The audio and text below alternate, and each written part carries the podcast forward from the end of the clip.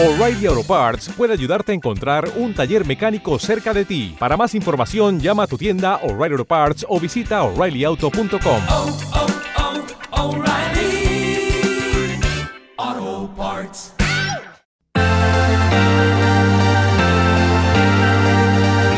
Gestión del patrimonio en cierre de mercados. Hoy un poquito más eh, reducido de lo habitual. Ignacio Salido, gestor de Metagestión. Muy buenas tardes. Hola Javier, buenas tardes. ¿Qué tal? muchas disculpas que estamos pendientes aquí de Fitur, pendientes de la reactivación del turismo, todas las ofertas que nos están contando regiones españolas y otros países. ¿Vosotros los gestores sois mucho de hacer las maletas, viajar?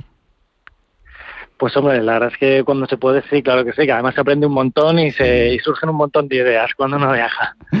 Oye, ¿cómo están los mercados? Eh, hoy subiendo, después de los sustitos que hemos tenido en los últimos días, sobre todo ayer. No sé si habrá empeorado de fondo, se, habrá vuelto más hostil el entorno macro para la renta variable con esa retirada de estímulos, ayer con las actas de la FED, el tema de la inflación, las subidas de los impuestos.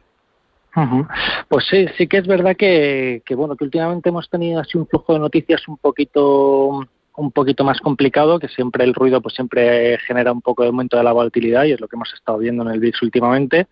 Y pero bueno, eh, de fondo, desde luego, nosotros aquí en Metagestión seguimos siendo, seguimos siendo alcistas, seguimos, seguimos siendo optimistas. Eh, yo creo que, que los principales eh, riesgos que podemos ahora mismo observar en el mercado, con, que quizás destacaría el de la, el de la inflación y esos rumores de que bueno puede empezar algo de tapering, etcétera, pues están bastante en precio y aunque y aunque aumentara la volatilidad, pues yo creo que cualquier recorte puntual que puede llegar perfectamente, puesto que el mercado ha corrido bastante en general, pues para nosotros sería una, una oportunidad de compra más que otra cosa. Mm, eh, mejor no fijarse en la macro e invertir en empresas ganadoras, independientemente del ciclo económico. Bueno, pues yo aquí distinguiría dos cosas principalmente. Eh, yo creo que la macro es positiva. ¿eh? Yo creo que la macro eh, se nos presenta unos años por delante que, deberían de ser buenos a, nivel de crecimiento. Eh, yo creo que las sorpresas por ahí van a ser más positivas que negativas.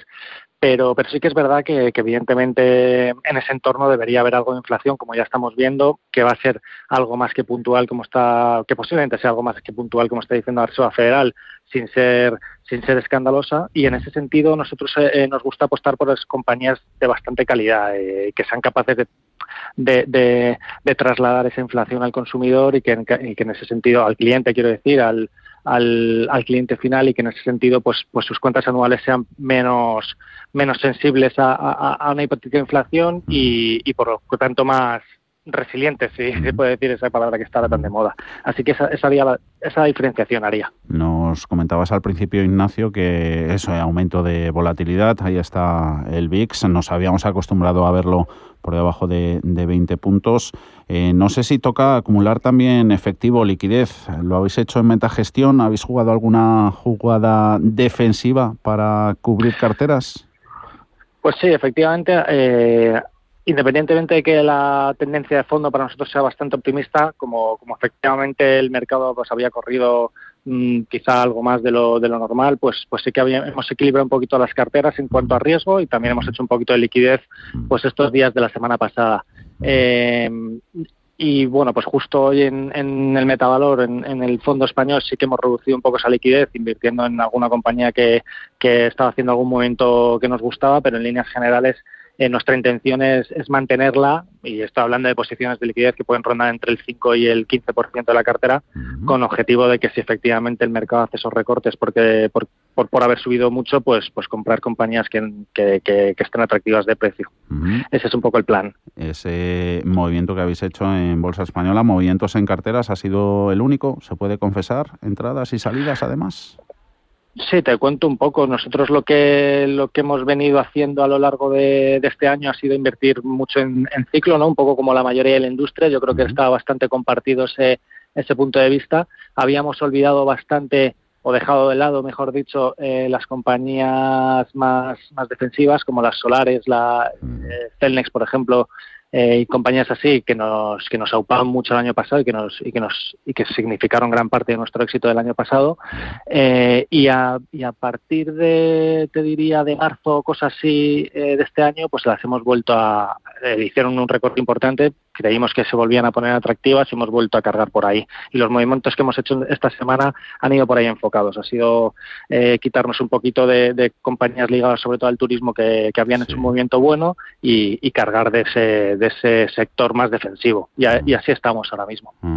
Eh, ciertas rotaciones lo hemos comprobado como han aupado al IBEX, se ha puesto el índice selectivo pues a la par, incluso superando eh, con creces el doble dígito en ganancias en el, en el acumulado del, del año. ¿Ha sido debido solo, Ignacio, a su composición sectorial? Es decir, a los bancos o hay más?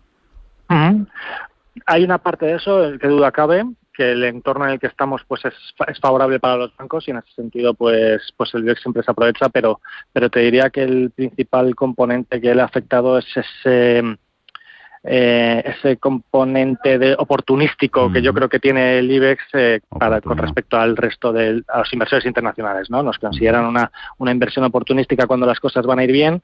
Eh, se había quedado retrasado con respecto de los otros índices y nosotros hemos, hemos venido, cuando me has preguntado y tal, hemos venido comentando que, efectivamente veíamos atractivo en el IBEX precisamente por ese carácter oportunístico y bueno, pues el gap lo, ha ido cerrando estas últimas semanas. en ese sentido, yo creo que debería continuar este movimiento positivo y bueno, pues nosotros somos optimistas. En el IBEX, por tanto, no hay que sentarse, esperar y dejarlo correr. Bueno, eh, el mercado español en ese sentido es un poquito más complicado, te diría. las compañías de verdadera calidad, pues, pues son unas pocas solo y, sí, y en esas sí que sí que te diría que sentar y sentarse y esperar, como pueden ser las CELNES, las Amaduras, etcétera. Pero en general el componente oportunístico, pues está ahí, y no se puede ignorar. Que siga yendo todo igual de bien en Metagestión. Ignacio Salido. Igualmente. Hasta la próxima. Abrazo grande. Chao. Un abrazo. Chao.